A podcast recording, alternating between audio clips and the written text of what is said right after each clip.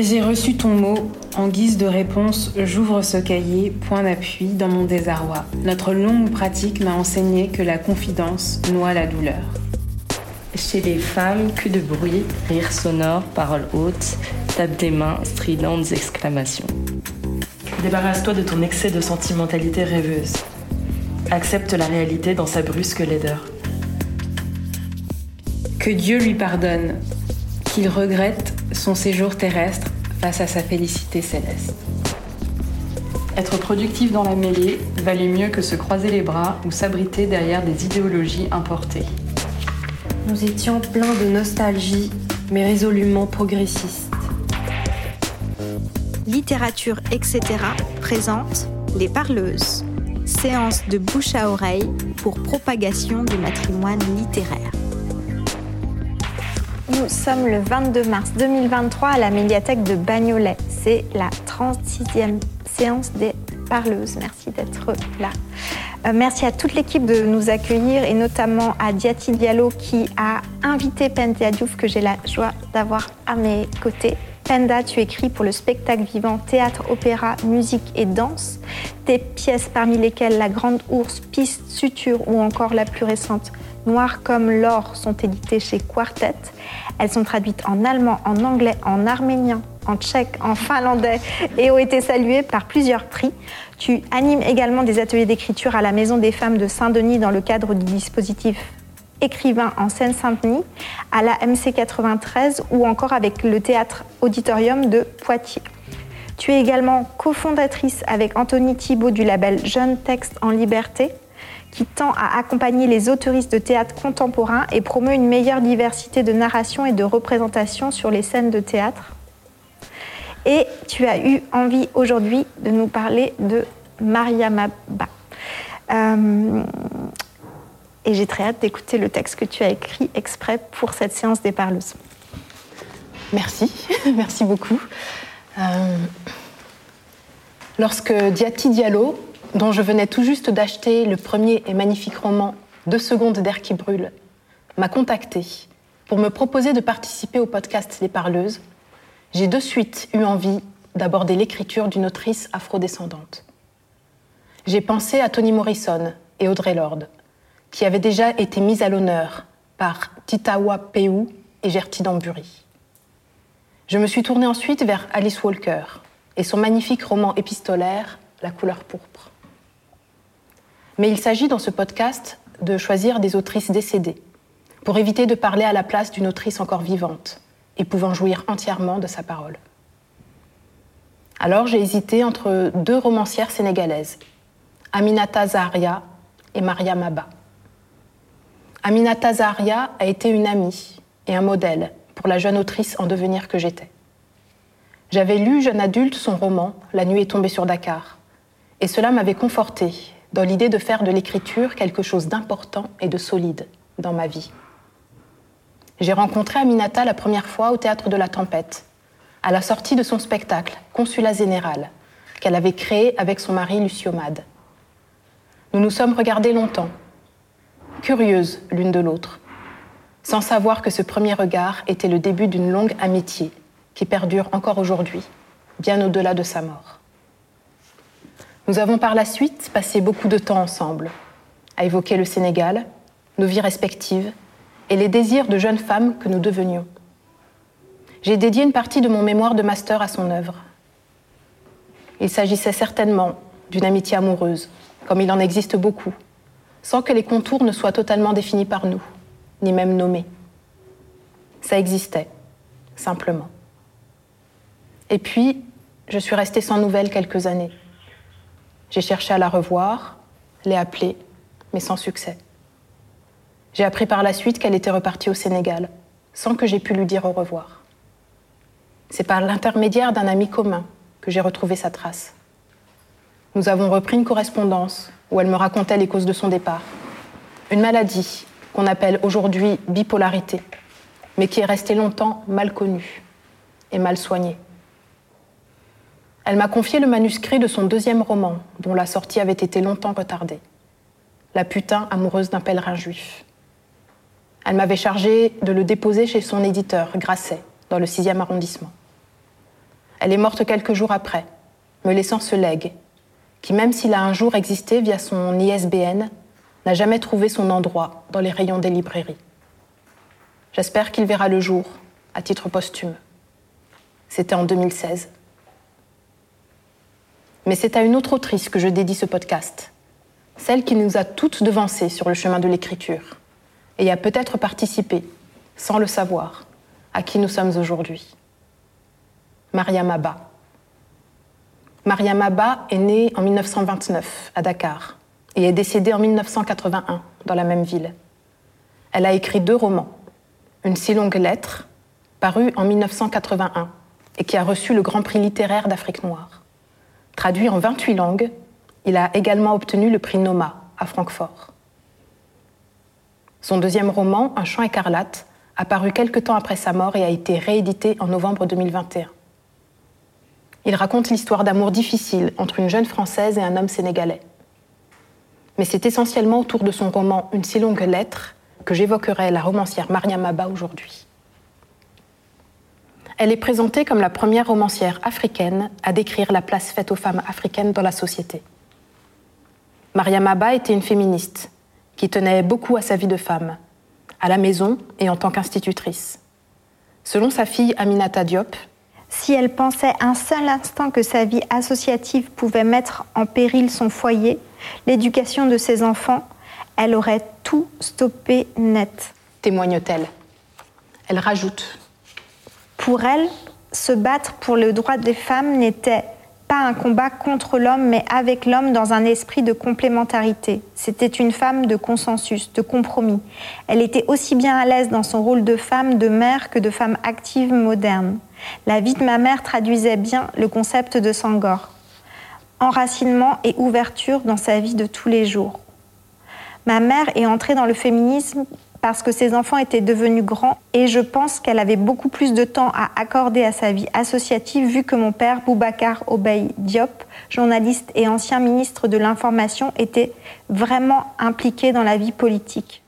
Explique pour sa part Maguette, une des autres filles de l'écrivaine. J'ai lu une si longue lettre lorsque j'étais adolescente. À cet âge-là, j'étais comme beaucoup en recherche de moi-même. Las de ne trouver des corps, des personnes me rappelant mes origines, uniquement dans les domaines sportifs, dans la musique, en troisième, quatrième rôle, voire en figuration, dans les films et séries qui passaient à l'époque à la télé. J'ai essayé de me découvrir en miroir dans la fiction écrite. J'ai cherché d'abord du côté des États-Unis, là où la production était la plus importante, la plus dense. Aussi parce que tout ce qui vient des États-Unis fait rêver, lorsque le continent africain est toujours considéré pour son retard. J'ai découvert à la bibliothèque La case de l'oncle Tom et d'autres récits sur l'esclavage. Et puis j'ai rencontré Toni Morrison, Alice Walker avec La couleur pourpre, dont je fais actuellement une adaptation théâtrale. Et c'est seulement après, longtemps après, que je me suis intéressée à la littérature africaine. C'est à ce moment-là que j'ai rencontré Mariam Abba. Son livre est pourtant considéré comme un classique. Je n'en avais cependant jamais entendu parler. C'est au hasard de mon papillonnage à la bibliothèque que je l'ai emprunté. Cette lettre, Mariam Abba aurait peut-être souhaité qu'elle soit plus courte. Une si longue lettre. Moi, je l'ai trouvée beaucoup trop rapide à lire. J'avais tellement hâte de m'approcher de personnages me ressemblant, ressemblant à ma mère, à mes cousines, tellement hâte de me plonger dans une histoire qui est la mienne, sans pour autant l'avoir vécue, que ce texte m'a paru infiniment court. Trop court encore pour dénoncer la mainmise d'une société patriarcale sur les femmes, leur corps, leur statut marital et leur sexualité. Mais c'est ma soif qui parlait. Ma soif de lire et d'entendre des histoires de personnes qui me ressemblent et qui ont la même origine que moi, la même culture, les mêmes références, la même langue, le même accent. Aujourd'hui encore, cette soif n'est pas apaisée. Dans le titre, je ressens comme une sorte de regret de la part de Ramatoulaye, la narratrice, d'avoir à autant s'épancher. Elle et Mariam Abba auraient quant à elle peut-être souhaité avoir moins de choses à dire, moins de plaintes à énoncer, moins de regrets à dévoiler, moins de souffrances à partager. C'est une lettre, une seule sur l'ensemble des lettres de l'alphabet. Ba, lettre B en arabe, nom de l'autrice.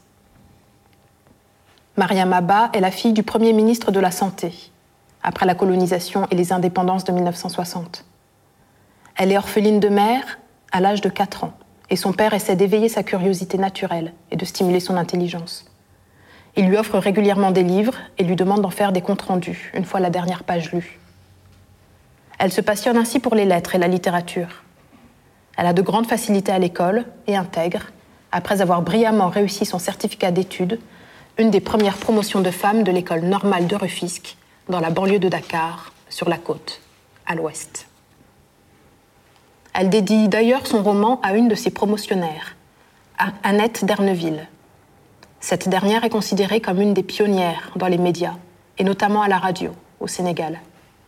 C'est elle qui va pousser Mariama à écrire. Et c'est sous son impulsion qu'elle rédigera différents discours sur les inégalités sociales entre hommes et femmes. Mariama sortira major de sa promotion et deviendra institutrice dans une école de la Médina. Elle se marie une première fois. Trois filles naissent de ce premier mariage et une quatrième naîtra de sa deuxième union. De son troisième mariage avec Boukar Obey Diop, ministre comme son père, naîtront cinq enfants dont trois filles. Comme la narratrice, elle est mère d'une famille nombreuse. Elle demande le divorce par deux fois, ne trouvant pas son équilibre auprès de ses deux premiers époux, et ce, malgré son désir de réussir sa vie de famille et peut-être la pression sociale sur les femmes de cette époque. Elle s'implique dans des associations de femmes et de lutte pour les droits. Selon des proches de l'écrivaine, elle n'a jamais rencontré de réels problèmes pour mener de front sa vie de mère et son combat pour la promotion des droits des femmes. Elle a commencé par organiser des tontines de quartier avec des amis, avant de s'intéresser davantage à la politique de son pays. C'est dans ce contexte qu'elle écrit une si longue lettre. Le livre, dans sa structure, est très simple. Le style est épuré, mais la langue est vive, imagée et belle. Il s'agit de plusieurs lettres de Ramatoulaye à Aïssatou, les lectrices n'auront cependant jamais accès aux réponses de l'ami. Juste deux personnages principaux. Une seule s'exprime. Ces lettres, finalement, n'en constituent peut-être qu'une seule. De ce fait, ce roman peut être vu comme un long monologue intérieur. Cette lettre, la narratrice, qui s'appelle Ramatoulaye, l'adresse à son amie Aïssatou. Mais la romancière Maria Maba pourrait tout autant l'adresser à son amie Annette. Elle a une famille nombreuse, comme la narratrice. Elle a une amitié forte, comme la narratrice. Elle est institutrice, comme la narratrice. Ramatoulaye écrit à Aïssatou pour la prévenir de la mort de son mari, évoquer sa période de veuvage qui dure 40 jours. Ces journées-là, la veuve est isolée et n'a pas de vie publique. C'est pendant cette période qu'elle décide d'écrire à son amie. Elle nomme leur relation, répondant bien à l'appellation aujourd'hui fréquemment prononcée et revendiquée qu'est la sororité. Dans les premières phrases de la lettre, Ramatoulaye revient sur la naissance de leur amitié, héritée par ailleurs des générations précédentes. Ton existence dans ma vie n'est point hasard. Nos grands-mères, dont les concessions étaient séparées par une tapage, échangeaient journellement des messages. Nos mères se disputaient la garde de nos oncles et tantes. Nous, nous avons usé pagne et sandales sur le même chemin caillouteux de l'école coranique. Elle dit également Des amitiés s'y nouaient qui ont résisté au temps et à l'éloignement. Nous étions de véritables sœurs destinées à la même mission émancipatrice. Tout le sujet du roman est là. Comment deux femmes éprouvées par leur mariage tentent de retrouver leur émancipation. Cette femme qui échange avec une autre lui écrit une lettre Pourtant, on parle beaucoup en Europe des traditions orales et de l'usage tardif de l'écriture dans les pays d'Afrique subsaharienne. Cette femme, donc, aurait pu être ma mère au Sénégal en 1980, 20 ans après l'indépendance du pays. Dans cette lettre, qui est si longue, Maria Maba nous raconte la vie de Ramatoulaye. Après le décès de son mari, elle décide d'écrire à son amie Aïssatou pour lui conter les difficultés endurées pendant la période de deuil. C'est l'occasion pour elle de revenir sur les bases de leur solide amitié, ainsi que sur les épisodes marquants de leur vie respective. Elle donne aussi des nouvelles du pays à Aïssatou, installée depuis quelques années aux États-Unis. Comme beaucoup de femmes sénégalaises, elles ont dû se frotter à la difficile question de la polygamie ou du veuvage. Toutes deux premières épouses, elles ont dû accueillir une nouvelle femme dans leur foyer, apprendre à cohabiter, craindre de perdre l'amour de leur mari, l'arrivée de nouveaux enfants qui pourraient remplacer les leurs dans le cœur du père, faire face à de nouveaux sentiments comme la jalousie, et continuer à être la femme docile et patiente en public qui est attendue par la société et dans le monde, de façon très générale. La polygamie est encore très courante au Sénégal. Et je me souviens de mon grand-père qui passait deux jours à la maison lorsque c'était le tour de ma grand-mère qui était sa deuxième femme. Plus tard, non, pardon, plus jeune, je n'ai jamais questionné ce rituel. Plus tard non plus d'ailleurs. plus jeune, je n'ai jamais questionné ce rituel où ma grand-mère se retrouvait seule plusieurs jours de la semaine. Je n'ai pas été curieuse de cette autre grand-mère qui accaparait mon grand-père, de cette autre famille que je ne connaissais pas directement. J'étais trop jeune pour comprendre les enjeux politiques et poser des questions à ma grand-mère qui m'aurait certainement dit que c'était des affaires de grands, ou que j'avais la langue bien pendue. La curiosité n'est pas toujours bien tolérée, surtout quand les questions innocentes mettent l'accent sur un sujet douloureux avec lequel on est toujours aux prises. Je n'ai pas interrogé sur les difficultés économiques de la famille et de ma grand-mère, veuve puis divorcée, qui avait une famille de sept enfants à faire vivre. C'est chose de grand tout ça. Et j'imagine que ma méconnaissance du Wolof, mes séjours toujours trop brefs au Sénégal, n'ont pas aidé à remplir les trous de mon histoire. Ce livre est un état des lieux, un long réquisitoire pour l'émancipation des femmes.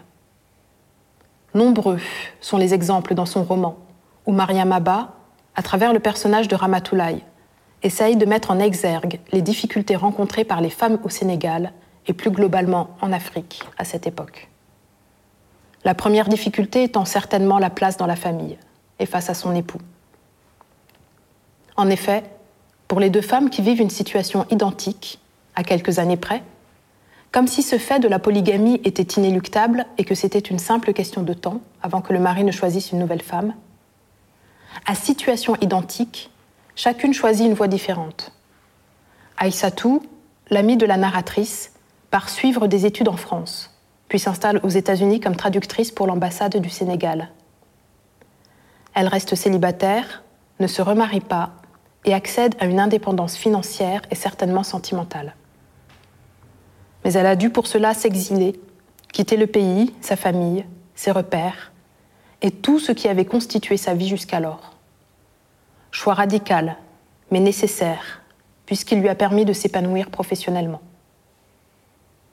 Le roman ne dit pas ce qu'elle faisait auparavant, et si son mari aurait pu l'encourager sur cette voie de l'émancipation.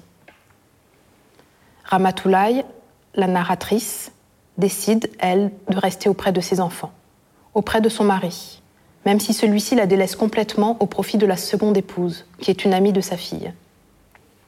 Même sa fille aînée, comme trahie par son ami, l'exhorte à quitter son père et à vivre sa vie. Mais cette dernière n'y arrive pas. Cela me rappelle le film sorti récemment et primé aux Oscars, Woman Talking, de Sarah Paulet, adapté du roman de Myriam Toews, s'inspirant d'un fait réel dans une communauté ménonite en Bolivie, où une communauté de femmes droguées, battues et violées par les hommes se réunit pour réfléchir à ce qui leur est arrivé et prendre la meilleure décision pour leur sécurité. Doivent-elles rester ou partir? Doivent-elles envisager une vie ailleurs, sans hommes, accompagnées de leurs enfants, en sécurité Ou bien rester dans la communauté et essayer de résister avec leurs armes?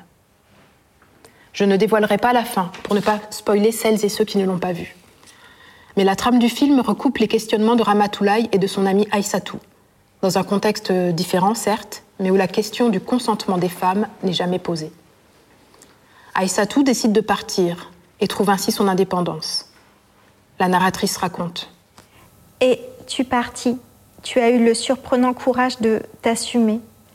L'école d'interprétariat dont tu sortis permit ta nomination à l'ambassade du Sénégal, aux États-Unis. Ramatoulaye, qui se voit imposer une deuxième épouse, reste, malheureuse et délaissée, jusqu'au décès de son mari, et bien après. Elle était amoureuse et est sincèrement triste de son décès. Mais elle se retrouve délaissée par la famille de son mari, qu'il a connu 25 ans durant. On lui prend ses biens les plus précieux et on la laisse sans le sou.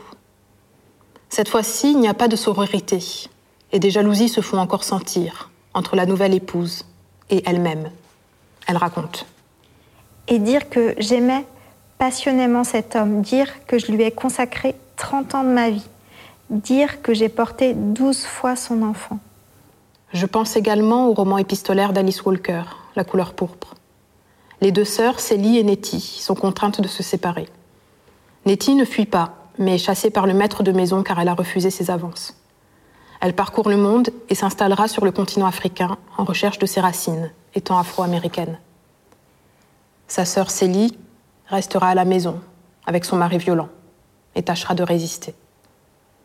Elle fera la rencontre d'une danseuse de cabaret qui deviendra son amie, qui l'aidera à se réapproprier son histoire, son corps, ses désirs, sa sexualité. Encore une autre histoire entre deux sœurs, séparées par le patriarcat. Par ailleurs, une si longue lettre échappe à tout manichéisme. Il aborde le thème de la trahison, qui touche ici essentiellement les femmes, des hommes sur les femmes, mais des femmes entre elles également. Les femmes, comme les hommes, se débattent avec leur société, leurs contradictions, leurs paradoxes. Bien que féministe, Ramatoulaye, la narratrice, n'en éprouve pas moins de la jalousie. Lors du décès de son mari, elle s'exprime ouvertement, clairement, en pleine période de deuil. La présence à mes côtés de ma coépouse m'énerve. Puis elle rajoute Nos belles-sœurs traitent avec la même égalité 30 et 5 ans de vie commune. Elles célèbrent avec la même aisance et les mêmes mots 12 et 3 maternités. J'enregistre courroucé cette volonté de nivellement. Le manque d'égard envers celle qui a été la première femme, qui a le plus enfanté, qui a le plus longtemps vécu auprès du défunt, s'exprime ainsi. On peut être féministe et considérer avoir des rivales et en être jalouse. Ce qui se lit en creux, de façon implicite, c'est que ce sont les hommes qui orchestrent tout ceci, qui créent des rivalités entre femmes, qui privilégient l'une aux dépens de l'autre, divisent pour rester toujours au centre des attentions, dans une société où l'idée de mariage est le socle des relations familiales. Il n'y a rien de manichéen chez Maria Maba. Même les pensées les plus intimes, les moins flatteuses, les plus secrètes, sont exposés au grand jour dans cette lettre. Les rapports avec la belle famille sont un exemple des relations parfois nocives et toxiques dans la société sénégalaise. Ici, c'est l'hypocrisie de la population qu'elle interroge, plus prompte à donner de l'argent au moment des funérailles, alors que le défunt ou la défunte aurait pu être sauvé grâce à cet argent. Chaque groupe exhibe sa participation aux frais. Aujourd'hui, elle s'exprime ostensiblement en billets de banque et personne ne veut donner moins que l'autre. Troublante extériorisation du sentiment intérieur inévaluable, évalué en francs. Et je pense encore, combien de morts auraient pu survivre si, avant d'organiser ses funérailles en festin, le parent ou l'ami avait acheté l'ordonnance salvatrice ou payé l'hospitalisation? En lisant le roman de Maria Maba, je me pose également la question de la classe sociale. Effectivement, Ramatoulaye, comme l'autrice, vivent dans un milieu particulièrement aisé. Elles font partie de l'élite de la société sénégalaise à cette époque. Le personnage de Ramatoulaye doit certainement avoir ce qu'on appelle péjorativement, encore aujourd'hui, des bonnes. Des jeunes filles sans instruction venant des villages pour travailler à la ville et gagner un peu d'argent à envoyer à la famille. Pas une seule fois ces jeunes filles, qui officient dans l'ombre des maisons, nettoient, rangent, lavent, ne sont mentionnées. J'aurais aimé en savoir plus sur ces jeunes filles, qui en plus de subir elles aussi le patriarcat, les mains baladeuses, les réflexions inappropriées, restent les petites mains dans les maisons et au plus bas de l'échelle, sans personne pour les défendre ou les écouter. Le ronron de ma vie d'institutrice, d'épouse et de mère, mes neuf enfants qui ont grandi et, le temps qui se libérait, m'incitèrent à étendre ma lutte au-delà du cercle privé des tontines. Soutient Maria Maba à son entourage, au moment de s'engager réellement dans une action militante vers la fin des années 60. Ainsi, Mariam Abba devint membre de la Fédération des associations féminines du Sénégal, créée sous l'impulsion du président Senghor en 1977 au Cap des Biches, puis secrétaire général du club Soroptimiste international de 1979 à 1981. Membre de l'amicale Germaine Le Goff, regroupant toutes les anciennes normaliennes, elle fut aussi membre du club de Dakar et du Cercle Féminin, une association de solidarité.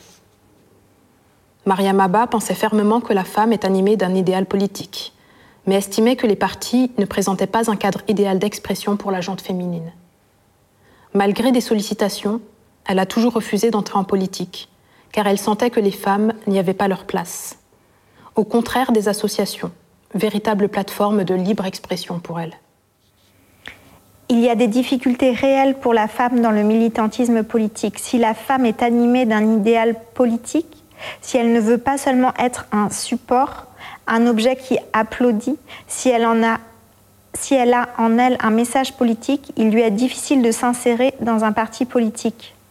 Les hommes sont souvent égoïstes. Constate-t-elle, par exemple, dans une interview parue dans l'édition de novembre 1979 du magazine Amina. Quand elle rencontre une rivale sur son chemin, elle se met sans hésitation à fouiller dans son passé pour ressusciter la grand-mère sorcière ou un fait sordide du grand-père. Insiste l'écrivaine dans cette interview.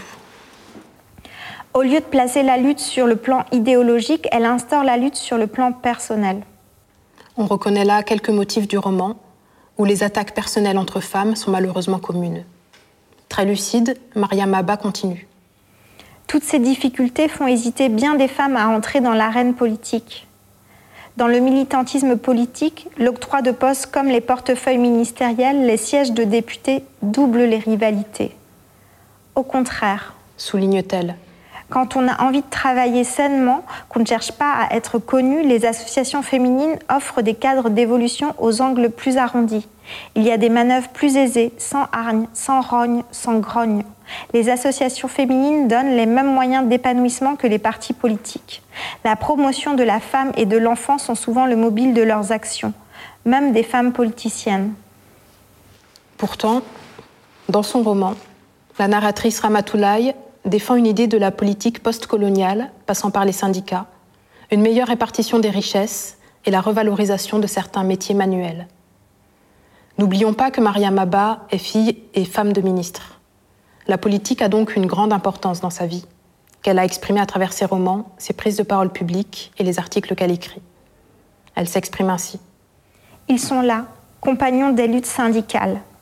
Chaque métier intellectuel ou manuel, mérite considération, qu'il requiert un pénible effort physique ou de la dextérité, des connaissances étendues ou une patience de fourmi.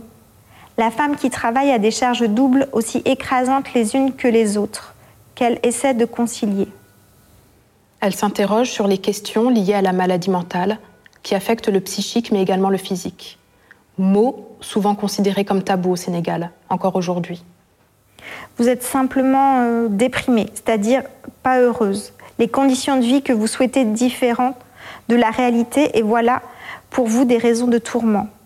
De plus, vos accouchements se sont succédés trop rapidement. L'organisme perd ses sucs vitaux qui n'ont pas le temps d'être remplacés. Ce que j'aime également chez Maria Maba, c'est qu'elle me donne à voir, sentir et goûter des images et sensations qui se sont perdues dans la trajectoire parentale entre la France, le Sénégal et la Côte d'Ivoire. Ce sont des mots en Wolof qui roulent sous ma langue comme une gourmandise et que j'essaie moi aussi de tistiller dans mes textes sans leur donner de traduction. Ceux qui savent, savent. Les mots sont en italique dans le texte et traduits en bas de page. Mais quel plaisir de lire ces quelques mots en Wolof. Du sigil ndigale qu'on adresse en guise de condoléances à l'évocation du lard, plat à base de farine de mil avec du lait caillé que j'ai beaucoup mangé durant mon enfance. Toutes ces adresses en Wolof me rendent l'intrigue et les protagonistes plus familiers, proches de ma famille et de leurs préoccupations.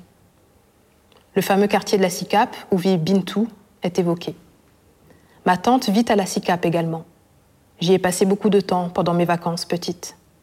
Je revois les rues aux trottoirs d'allées, les grandes clôtures bétonnées pour protéger les cours des maisons, les arbres formant des allées.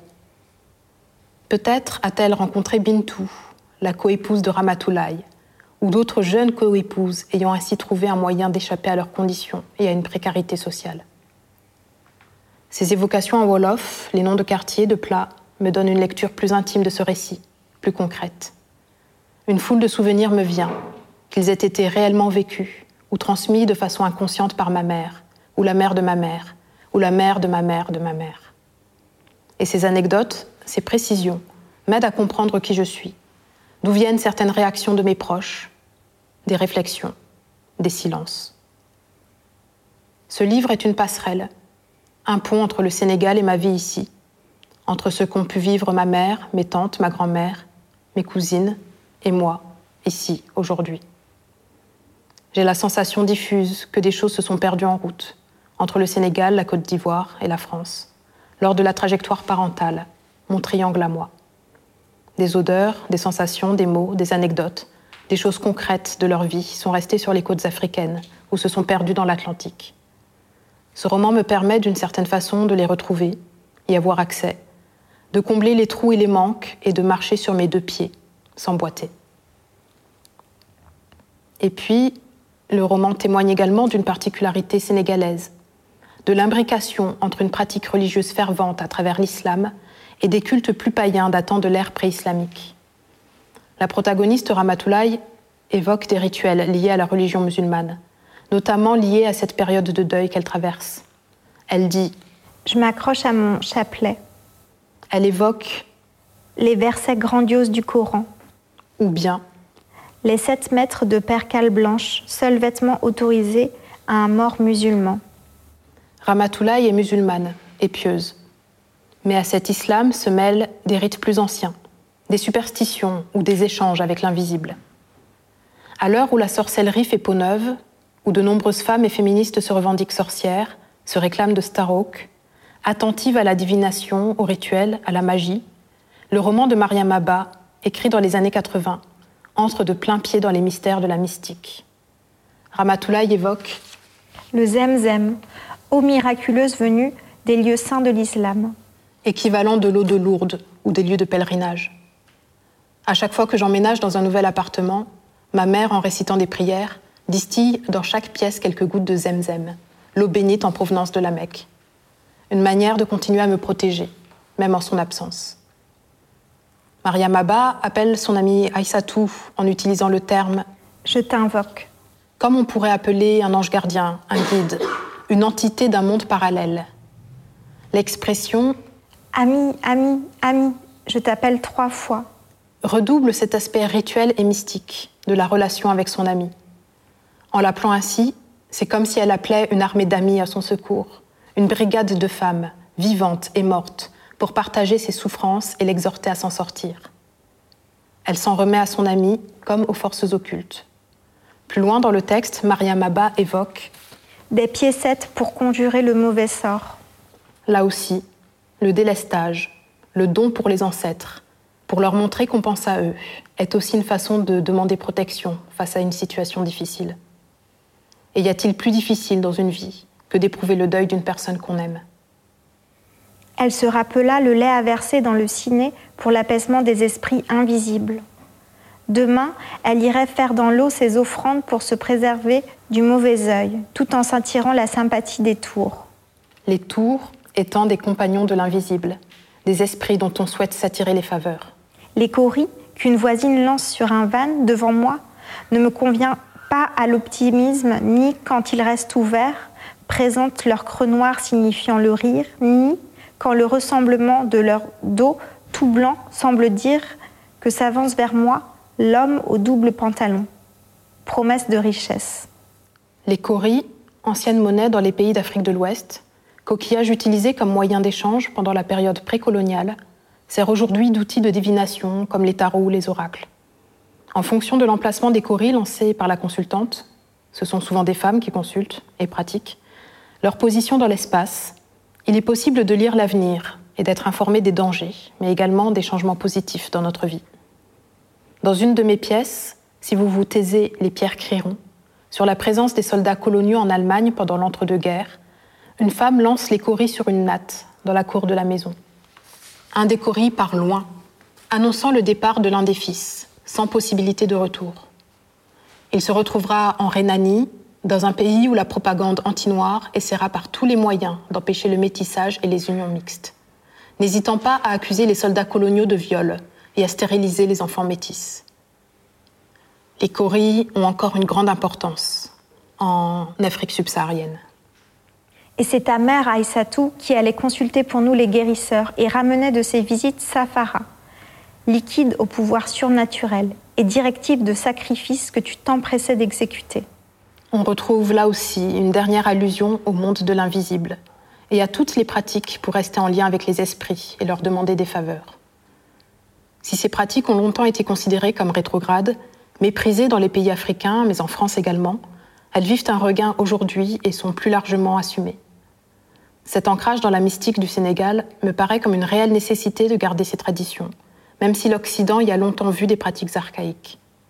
C'est beaucoup moins le cas aujourd'hui, période d'après-Covid, où la quête de sens et le rapport aux morts sont devenus plus essentiels. On retrouve donc dans ce roman la tension entre tradition et modernité? Comment concilier les deux dans une période post-indépendance où l'ancien colon a tenté d'effacer la culture locale pour imposer son mode de vie?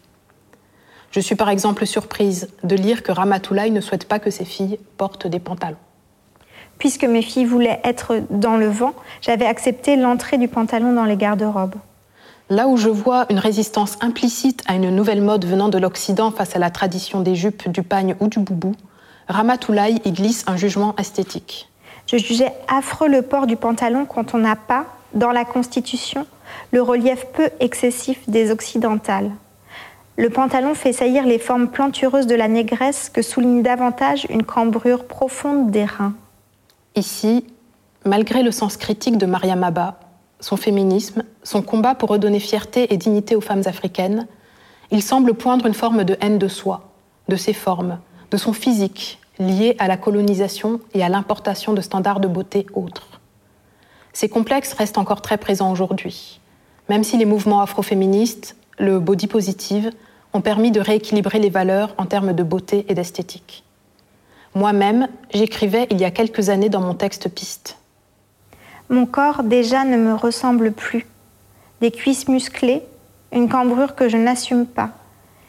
Il n'est pas de bon ton d'être calipige à cette époque. Une carrière de femme musclée alors que les canons sont aux grandes blondes filiformes. Moi, j'ai l'impression de ressembler à Serena Williams alors que sportivement, médiatiquement, elle n'existe pas encore. Sa beauté nous apparaîtra bien plus tard. Personne pour me rassurer sur moi-même. Je traîne ce corps que je n'aime pas. Je rase les murs avec ce corps que je ne partage avec personne.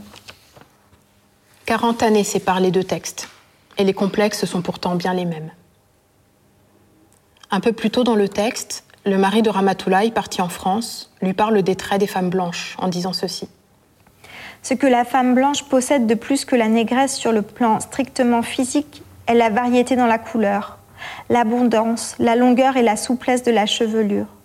Il y a aussi le regard qui peut être bleu-vert, souvent couleur de miel neuf. La colonisation a laissé une trace concrète et durable sur les corps des jeunes femmes afrodescendantes. Et Ramatoulaye, ses filles, ses petites filles, jusqu'à nos jours, en portent encore les stigmates. Les questions d'éducation ont une grande place dans le roman également. Comme institutrice, la narratrice Ramatoulaye a à cœur d'être proche de ses filles, de privilégier la discussion et la réflexion. Elle se demande, après avoir découvert que trois de ses filles fumaient.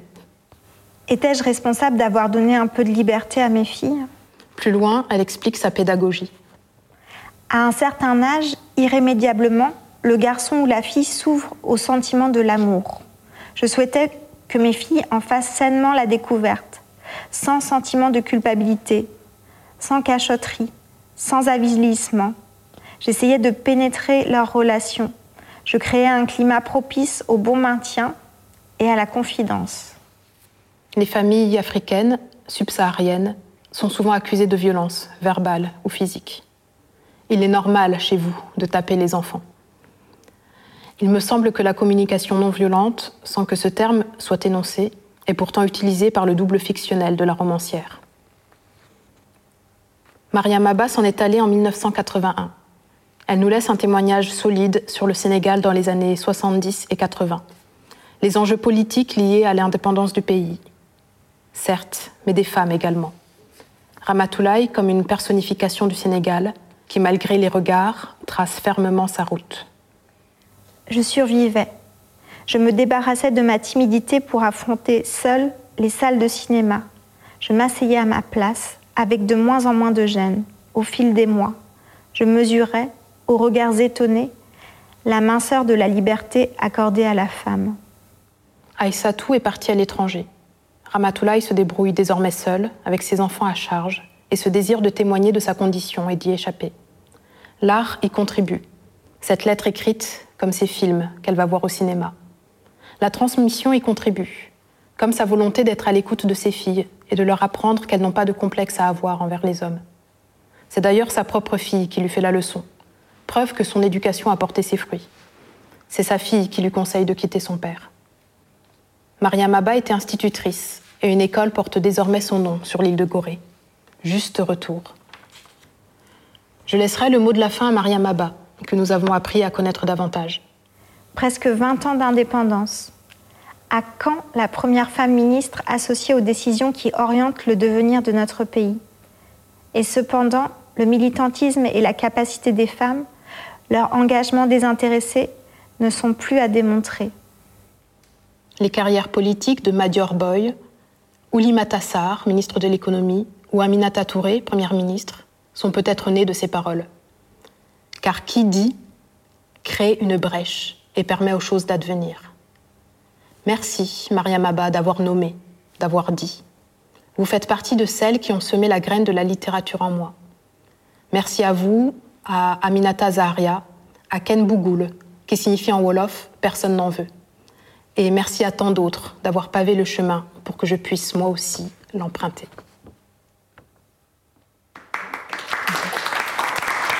C'était Les Parleuses, un podcast itinérant imaginé par Littérature, etc. Direction Aurélie Olivier.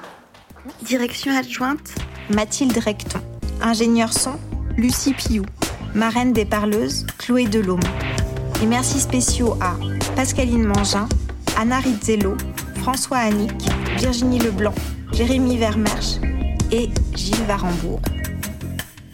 Les Parleuses, un projet soutenu par la Fondation Yann Michalski, la DRAC Île-de-France, les régions Hauts-de-France et Île-de-France, la métropole européenne de Lille et la ville de Lille.